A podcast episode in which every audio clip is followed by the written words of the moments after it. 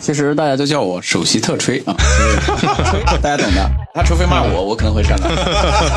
对，一一台车是白送嘛，还有一台车我大概要给零点四二的钱。其实消费者感知很弱，他能看到什么？他其实只能看到你的内饰是不是豪华的呀？对你的功能是不是丰富的呀？只是看到这些东西，他看不到藏在下面的东西。刚才不是说不在乎吗？一把刀插在我的身上，超纲了，超纲了，超纲了超纲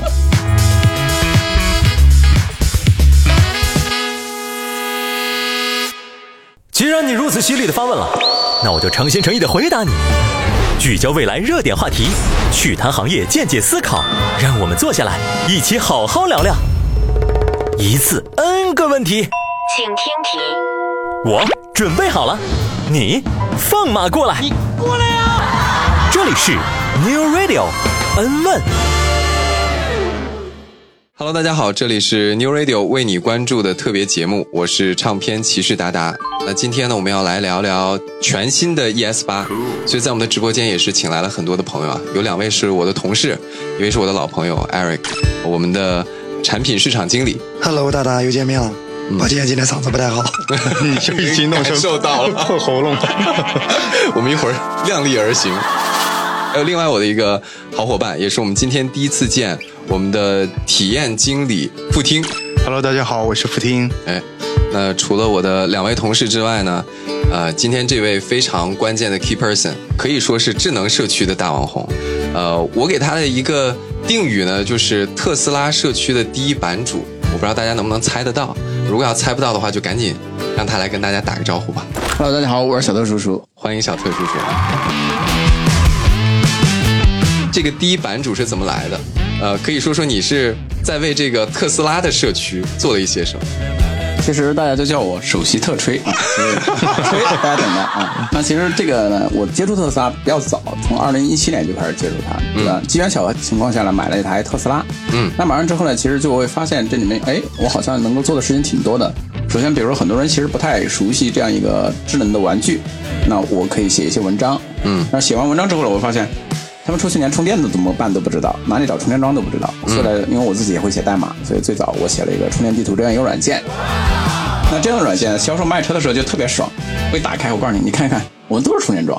好可怕！为什么我们未来没有早点认识这样的车主？有人 所以当时那，销售就拿着这个我我写的软件，告诉用户，你看一下，我们有这么多充电桩。其实那时候并不多，全国也就一两百个啊啊，啊。但是就是这样啊，一步一步，我的用户也变多了，特斯拉的车主至少也知道我了。当然，后面这两年就是也我也接触了不同的车型，比如说理想，比如说极客这些车型。所以呢，只要是比较关注智能汽车的朋友，应该可能或多或少会看到小特或者小特叔叔。因为其实对于未来的用户来说，大家对于社区这个概念已经非常了解了。但是我发现，通过小特叔叔刚才自己的这个介绍，其实你是帮着特斯拉搭建了在中国的一个特斯拉社区的一个雏形，可以这么说吗？啊，是的，其实就是也可以说是唯一的一个社区吧，因为特斯拉它自己的 app 它不像未来这样子，它只是一个简单的遥控器，就是你可以开关你的空调啊，或者启动你的车，它没有一个车友之间可以交流的一个地方。那当时我就做了这样一个东西，所以你那个也是叫特斯拉磁刻对吧？有这个意思。啊你比如说这些就还不删帖的不删，因为它没有造谣，我为什么要删呢？对不对？他除非骂我，我可能会删它。所以真的就是小特叔叔这个为特斯拉的这个社区或者为这个品牌做了很多事情。其实我们不只是说去做社区，因为我们其实发现，工具对大家来说也其实是一个非常刚需的东西。你像未来其实做了特别特别多这样的东西，我自己在用的时候也才发现，哇，原来你们这个也做了，那个也做了，就包括你们的家众共享，这么小的需求其实都已经做好了，甚至有很多人在用。那我也我也看到你们的 APP 的时候，嗯，一直在感慨，这应该是国内最强的 APP。你是不是觉得又少了一点乐趣？你是不是也想为未来做些什么？不不不，我是找到了老师，我可以抄一抄。当然，刚才我们简单的介绍了一下这个小特叔叔的背景啊。其实你除了，呃，是帮特斯拉做了很多的事情之外，其实你是不是基本上把特斯拉所有的产品都买了个遍？是，只要我能买到的各种各样的特斯拉都买过，包括它最早的这种小跑车 Roadster，、那时候特斯拉还是自己没办法整车研发的这个车型去打造这种小跑车，我也收藏了一台。对于我来说，我是一个小白，我我不知道这是一个什么样概念的车。这个是非常非常早的，应该是在特斯拉，我觉得也应该是放在它历史博物馆当中很重要的一台车。只要是一个电动汽车，就是它是一个开端性的一个东西，嗯，特别早，在二零零八年最早发布，然后它是一个首款续航里程超过两百英里的锂电池车。啊，对，因为最近我看到有翻出来一些史料嘛，特斯拉首次来中国给所谓几个互联网大佬交付新车，有有比他们这个还要再早是吗？是，那个是二零一四，我那个是二零一一，所以它特别的早。天哪！但是那个车。它只适合收藏了，跟现在的车没法比了，更多的是情怀。所以之后，比如说特斯拉要办展、要开博物馆，是不是还得从你这儿买回去？我还给他们真给他们借过一次。哎，真的，我觉得那如果要是，不是如果要是，是事实已经发生了，就是现在小特叔叔已经成了我们未来的用户、未来的车主。其实也能从他发的微博上能看到，已经开始去推荐未来的车了。我觉得你你这个部分，其实我也特别好奇。已经推荐了多少辆？包括下定的有多少？真的，我先说一下我推荐特斯拉的成就。我应该是国内拿到特斯拉奖金二代 Roadster 跑车拿到了一点五八台。就是我特斯拉以前也有这样的引荐计划，但它其实不是给积分，它是奖车。哦，推荐五十五台车，你可以拿到一台跑车。就是那个 S 和 X 时代，不是现在。现在它那个。已经大不明白，那时候不是你你说的这个一点八五是吧？一点五八就是一点五八台 Roadster 是吧？对，一台一台车是白送嘛，还有一台车我大概要给零点四二的钱。我没这个概念，一台车是多少钱？一台车大概是两，如果按它的价格来算，应该两百多万吧。两百多万。你说第二代就还没有正式交付给我，但是特斯拉已经欠了我一点五八台车嘛。哇，好可啊！因为是引荐的特别多，就是当时特斯拉的车主引荐啊，所以。从今年的六月十号开始，我才开始做未来的引荐。其实之前我都没做啊啊！从六月十号开始，就只不过就是小小的动了动手指而已，大招还在后面是吧？就是这是以前引荐特斯拉的，引荐特别多啊。其实引荐特斯拉还没有说特别卖力，就是随意的去发了一发啊，因为用户多。就是这种低调的感觉，没有特别的卖力。那你没有特别的卖力，发了那么一两条微博，带来的未来的转化是多少？有多少人因为你买了未来？我目前看到的是总体邀请数，大概二十天是一百个左右的邀请。然后，骑车的车主最近未来的交付速度确实上来了，骑车贼快，特别是最后一周，一天我看了最多的一天应该提了六台。啊，然后我看了一下，总共是交了十几台车，还有接近三十个的定金，所以整体的转化率来说是应该是到了一半。呃，刚才我们聊了很多的这个小特叔叔的个人的介绍吧，算是。但是其实我相信大家也非常的好奇，你是怎么从一个你刚才自己讲的特吹，现在变成了一个未来的用户的？呃，变成未吹了，对，小魏叔叔。对，现在我的这个私信里面全是小魏叔叔，小魏叔叔来了。嗯。其实，呃，我接触未来的时间其实是比较早的。二零一八年的时候，我就已经接触了未来，甚至当时还给这个 ES 八写过一篇评测文章。那时候还不流行视频，现在才流行视频。嗯嗯，啊，有看。然后这几年其实也有关注，但是说实话，关注并不是很多。嗯。啊，所以我这一次买这个未来纯属机缘巧合，是因为我家附近开了一个牛屋，然后我就我就住附近，逛街的时候，我老婆看到了颜值非常非常顶的 ET 五。然后就直接下单了，啊，所以其实我们 E T 五搞那么多颜色，搞那么多的这个内饰，这个策略是有道理的，非常非常有效，对，很有效。是因为其实，呃，我太太她一直在开 Model 三，但是呢，啊，因为开了好几年了，但是你说特斯拉也没有什么其他可以迭代的车型去选择，嗯，那给她换一台车，就看上了 E T 五，就在 就在那个展厅里面，当时灯光打下来，这个粉色的，嗯。叫净空粉啊，然后一打开门看到紫色的内饰，嗯，买叫电玉紫，当然让我苦等了很久，然后也为此拿到了一些积分，是吗？五万，因为我选了一个呃比较特别的配置，就是拖挂。其实我也很好奇，就是这个拖挂为什么会给到全系？啊，我觉得这是一个我我当时是没看没太看懂的，就是比如说你是 SUV 车型，你给一个，但是嗯，作为一个轿车车型，为什么还是给了这么一个东西？来，我们的体验经理上，其实这里挺有意思的，我可以讲一下，嗯，就是拖挂这个事情，其实我们当时刚进嗯欧洲的时候，我们发现欧洲很普遍，但在国内找不到供应商。我们进了挪威第一台 ES 八，我们是在荷兰找的 Brink，底下还是一些手动的拖车钩，所以我们就启动了研发电动拖车钩的这个事情。我们是国内第一家自研了电动拖车钩的，又是自研的，这是我在未来听到的最多的词。而且推动了整个行业的进步。这个就跟就跟 ES 八一个道理，很多东西都是供应商搞不了，那没办法，别的只只能自研。你们的氛围灯都是自研的，而且这个故事，我相信很多我们的老车主也都知道。其实，呃，未来对用户反馈，我们要及时的答复，这个要求是很高的。对你比如说，立马我有一个体验的升级，在这一代不行，或者是现在的这一款不行的话，我想下一代就立马升级。可能现在有的成熟的供应商没办法做到。嗯，说回来，其实刚刚他问那个问题挺好的。我们既然已经有了这个东西，我们肯定要给所有的用户提供，其实这个需求是很小的一个需求，可能在 ET 五上选中率还不到百分之一。你看你就选了，对我所有车都要选。对，其实你看我们自己企业也倡导是给用户提供愉悦的生活方式。嗯，它不仅仅只是说我把车卖给你，我希望怎么让你有这个愉悦的生活方式，对我们来讲很重要。所以跟你的过程，就你的那台 ET 五，我们管的是全生命周期的一个长线的东西，并不是说我把车卖给你就结了。所以像这种拖车钩，其实拖车钩大家不仅仅只是拖房车嘛，嗯。有很多人可能会拖很多其他的，比如摩托车呀，嗯。拖快艇啊，嗯。拖摩托艇啊，嗯，就是其实生活方式就逐步也被打开了嘛，嗯，尤其像现在其实国人的这种。呃，娱乐的水平也越来越高了，还有兴趣爱好也更加国际化，所以慢慢的是一个大的趋势。那这个我我我赞同，因为我其实我加了未来 APP 里面那种群，叫拖挂群，两千个人居然干满了，好像还有二三千啊，特别多人，这个需求还真的存在。真的存在。而且未来几乎是唯一的解，就是我之前也说过，就是未来在玩拖挂上面是唯一的解，因为纯电车型大电池会让你房车用电无忧。但是如果你没有特别强的补能体系，你会非常恼火。如果你用油车，除了电池得不到保障之外，油特别贵，因为它的能耗大概会翻三倍。所以一旦你电能你翻三倍，你的肉不那么疼嗯，啊。但是你要油你翻三倍啊，那那就你会觉得我还不如住酒店。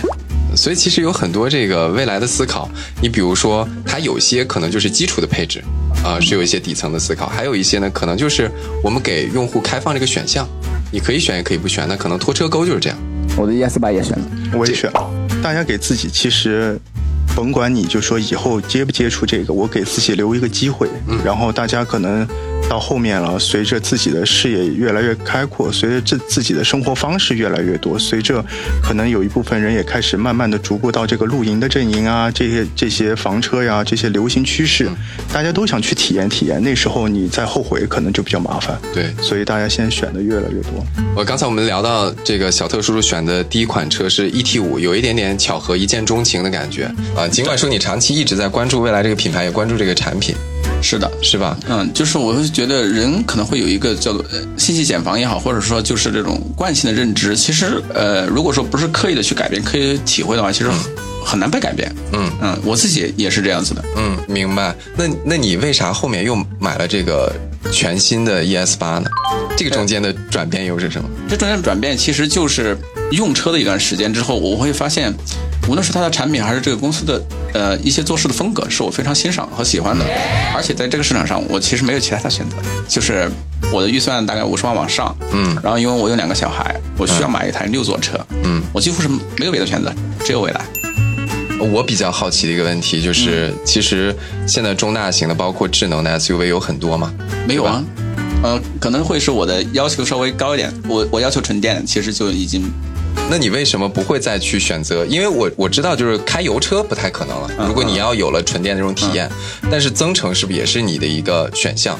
增程我买过，就是理想 ONE 我买过。那问题是什么？问题是我是住在一个院子里面的，然后我那个每次需要把车倒进去充电，就是因为它前面有有东西挡住，所以我要倒车进去。嗯，那其实两天一充电对我来说是个非常难受的一个问题，因为它车大，倒进去的时候很麻烦，所以未来就非常适合了，既是纯电，我又可以换电，所以我的 ES 八也选了那个三万的权益。明白。所以其实 ET 五是一个铺垫，让你体验到了未来的补能，对吧？换电是一个什么样的感觉？对，啊，这里有个有个细节是，我的 ET 五买完一个月，我其实是没有换电的，所以你看人的固有认知会多么的可怕。就即便我认我自认为我自己已经是非常能够接受接收新鲜事物，非常能够去尝试的，但是买回来第一个月我我就是没有去换电啊，就是我觉得我租了一个很新的共享单车，但这个车太新了，我要把它扛回去，啊，真的很多人的心态都是这样的。就是这样的心态。啊，对，包括我家里人也是，他买来这个车之后，而且他们是那个，呃，之前的无限次免费换电，他们都没有换电过。然后，而且 Nomi 都不怎么会用，因为是我的长辈买的车，啊啊！我就觉得好可惜啊。我我自己回头看第一个月，我就 想想把这个共享单车晚上扛回家的人，啊啊啊！就我租了一辆特新，哇，这么新，但是我还把它扛回去了。其实刚才我们也聊到了一个细节，就一开头就说了这个，呃，小特叔叔现在是非常认可未来，也会在自己的各个渠道去推荐未来啊。刚才说这个推荐的转化，包括锁单提车的这个转化非常高。然后我其实也特别好奇的是，其实你家里面有那么多车，就是你当时为什么会这个选择未来这个产品？就比如说选择全新的 ES 八，刚才我们不是聊到了说这个呃没有考虑增程从体验上，其他的部分你比如说我也好奇这个转化率为什么在你这边这么高？嗯，其实我的大部分的这个粉丝用户其实是特斯拉车主，或者说其他的理想啊这些车主，就是已经他们已经对新能源车已经有一定的认知，或者说已经在开的，嗯，那他们其实。过了几年了，他需要追求一个产品的升级，追求一个产品的一个需求上或者体验上的升级。那其实看一下市场上目前可以选的产品，我觉得未来是一个很好的选择。所以这也是为什么我的粉丝的转化率相对来说比较高。你比如说 Model 3、Model Y 的车主，他们已经知道开电车是一件多么畅快的事情。嗯，那但是 Model 3和 Model Y，我自己最不满意的地方其实是 NVH，就是空噪、路噪这些东西特别大。那我需需要去追求一些产品上的升级。和体验上的升级，或者说对空间我需要更大，比如说六座车型，嗯，那可能你就要一下子拉到，比如说一百万左右的一个 Model S 和 Model X 了，那这中间会有个巨大的鸿沟，就是价格上的鸿沟。那这个鸿沟，我觉得未来也好，或者国内其他新势力也好，它都能够去做一个补充。嗯，那从产品侧来说的话，那未来我自己觉得它的产品力是非常非常 OK 的，特别是在我自己真实体验过之后，嗯，所以呢，我觉得我去推荐我的粉丝。去尝试一下，去体验一下，去感受一下，是完全没毛病的。那他们体验完了之后，愿意下单，那也挺好。我的引荐也就上来了，EP Club 指日可待。所以其实也是冲着 EP Club。其实特斯拉的这个中国的保有量已经超过一百万台了。嗯，一百万台，一百万台，嗯，对未来来说，这也是一个巨大的市场。是，其实刚才小特叔在聊这个细节的时候，也是让我意识到了一个问题，就是之前我们一直说，未来其实对标的是油车嘛，油车的豪华品牌 BBA，但其实你比如说已经有的这种电车的用户，他接下来可能要有升级换代的需求，这个也是一个非常广阔的市场了。没错，这可能之前是最起码站站在我的角度是没有意识到的这个新的思路。而且现在就是这种智能汽车的这种换车的频率高了太多了，嗯，就三到四年你就会觉得我自己的车太落后了，我想换它，嗯啊，所以我觉得这样的需求确实应该把握住，而且不只是说是特斯拉，还有比亚迪啊，还有这些品牌的纯电或者说这种混动车型，都是同样是他们特别想去追求体验上的升级的。所以其实也有很多人就在说，未来为什么？